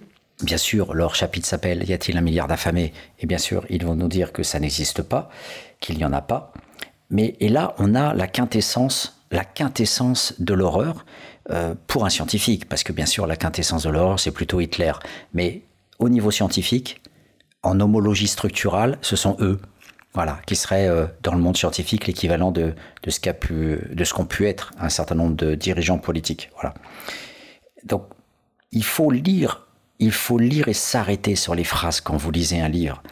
Vous, vous, ne pouvez pas lire un livre avec des phrases de ce type. Lorsque nous l'avons rencontré, il était clair qu'il ne mangeait pas assez, mais il mangeait suffisamment pour survivre. Alors déjà, c'est même pas pour vivre, hein, pour survivre. C'est-à-dire que ont-ils fait l'expérience de la survie? La, la, faim qui vous tenaille, les tripes en effervescence. Est-ce que est-ce qu'on le connaît ça nous? Euh, Quand on lit des récits des survivants des camps de la mort, euh, quand ils nous détaillent, en tout cas quand ils ont une capacité littéraire comme Charlotte Delbo ou, bien d'autres, quand ils arrivent à nous décrire les crampes d'estomac, les souffrances terribles de la faim, de la faim chronique, parce que quand on est pauvre, on a faim de manière chronique tous les jours. Et lui, il faisait souvent un repas par jour. Et quel repas Qu'avait-il dans son assiette? Eh bien, c'est une souffrance. Et quand on met le terme de survie et qu'on ne met pas le terme de vivre, on est dans la souffrance. Et que on fait, on ose faire un oxymore en disant il mangeait suffisamment pour survivre, qui peut manger suffisamment quand on est dans la survie? Vous voyez, donc non seulement c'est un jugement de valeur, mais en plus c'est un oxymore, c'est une contradiction dans les termes, on ne peut pas manger suffisamment quand on est dans la survie. Alors, ma, ma répétition lancinante, euh, bien sûr prétention pédagogique, mais voilà, c'est une sorte de retour obstiné aux mêmes objets, euh, retour obstiné aux mêmes idées, retour obstiné aux mêmes phrases, pour parvenir à faire comprendre l'obscénité, le, caractère pornographique d'une œuvre scientifique, très dangereuse, mais qui passe en tant qu'intellectuel organique comme étant une œuvre digne d'être publiée par seuil, euh, alors même que l'on est dans une dénonciation lancinante avec des, voilà, des gens de valeur. Et je terminerai en fait euh, cette émission sur cette dernière phrase que j'ai déjà évoquée, mais qui doit être à nouveau redite, qui se dit absolument sans transition. Voilà. Et je vais la détailler parce qu'il faut expliquer chaque mot pour que l'on puisse en saisir tout le sens. Comment comprendre que personne n'ait intérêt à lui offrir le complément de nourriture qui le rendrait productif en échange d'une journée de travail Quand vous avez une phrase comme ça en pleine figure, c'est comme, un, comme dans un match de boxe, c'est un uppercut. En fait, vous tuez les pauvres. En fait, vous tuez la conscience mondiale à l'égard des pauvres. En fait, vous, vous, vous annihilez complètement toute possibilité de trouver en face de vous un scientifique humain. Cette phrase est une phrase mortifère, c'est une phrase assassine. Comment comprendre que personne n'ait intérêt à lui offrir le complément de nourriture qui le rendrait productif en échange d'une journée de travail c'est comme si eux étaient vraiment d'une telle générosité. Franchement, on se demande, euh, mais moi, je l'aurais fait, moi, euh, euh, Esther Duflo, je, je, l'aurais fait. Donc, vous avez un type comme ça qui crève de faim comme des centaines de milliers d'autres, et vous auriez comme ça une personne qui passe dans la rue et qui dit, mais monsieur, mangez-vous suffisamment dans à votre faim, mais, euh, mais je vous en prie, euh, je vais vous offrir une journée de travail, c'est pas possible. Mais surtout, ce qui m'importe, c'est de vous aider parce que je veux calculer le complément de nourriture nécessaire pour que vous soyez productif. Donc, le fait d'être dans une impossibilité radicale de penser comme ça, déjà, d'entrée de jeu, euh, donne à, à, réfléchir sur ce type de phrase. Alors, on revient sur les éléments de cette phrase. D'abord, la faim en échange d'une journée de travail. Je ne sais pas si les auditeurs le savent, mais dans le monde, le salariat, c'est comme être chez nous milliardaire. C'est-à-dire que c'est une denrée rare. La plupart des gens dans le monde sont des prolétaires à la journée. Alors il y avait un, un documentaire qui est passé il y a quelques dizaines d'années à l'époque de Thatcher qui montrait la régression en fait. Le salariat disparaissait et on voyait des contremaîtres euh, refonctionner à la journée de travail, notamment sur les dockers. C'était un reportage euh, de Ken Loach qui montrait effectivement que sur les ports, euh, les dockers étaient recrutés à la journée, comme à l'époque du marchandage à la fin du 19e où les chefs d'équipe recrutaient pour le patron tel ou tel ouvrier, bien sûr, celui qui n'est pas syndiqué, bien sûr et celui qui ne conteste jamais et qui travaille beaucoup. Et là, on a donc, elle reprend une journée de travail. C'est-à-dire, on lui demande pas, elle, elle, rentre dans le système sans le dire. C'est-à-dire qu'elle va pas dire, mais qui pourrait donner un travail régulier à Paxoline Non. Elle rentre dans son système à lui, dans son monde à lui, qui est le monde de l'oppression absolue, et elle, elle dit, mais, mais qui, qui pourrait l'aider, ce pauvre homme, pour lui donner une journée de travail? Autrement dit, vous voyez, on, elle a intériorisé les règles structurelles du fonctionnement du prolétariat mondial qui est de fait d'être toujours en train de courir après le travail et le travail à la journée qu'on appelle le travail informel au niveau de l'ONU. Eh bien, ce travail informel représente grosso modo probablement entre 80 et 90 euh, du travail prolétaire dans le monde. Voilà. Donc ça, c'est le premier euh, première chose qu'il fallait dire. Euh, le deuxième, c'est qui le rendrait productif voilà, toujours ce même économisme. Euh, après tout, pourquoi ne serions-nous pas, on parlait des subventions dans un monde où on peut aussi euh, lui donner de l'argent sans contrepartie, c'est le cas aujourd'hui un peu du RSA ou des aides caritatives ou, ou de toutes les formes d'aumônes euh, qui permettraient voilà, de donner un peu d'argent pour manger sans forcément que de l'autre côté il faudrait être productif. Donc on rejoint toujours l'économisme de, de, ces auteurs.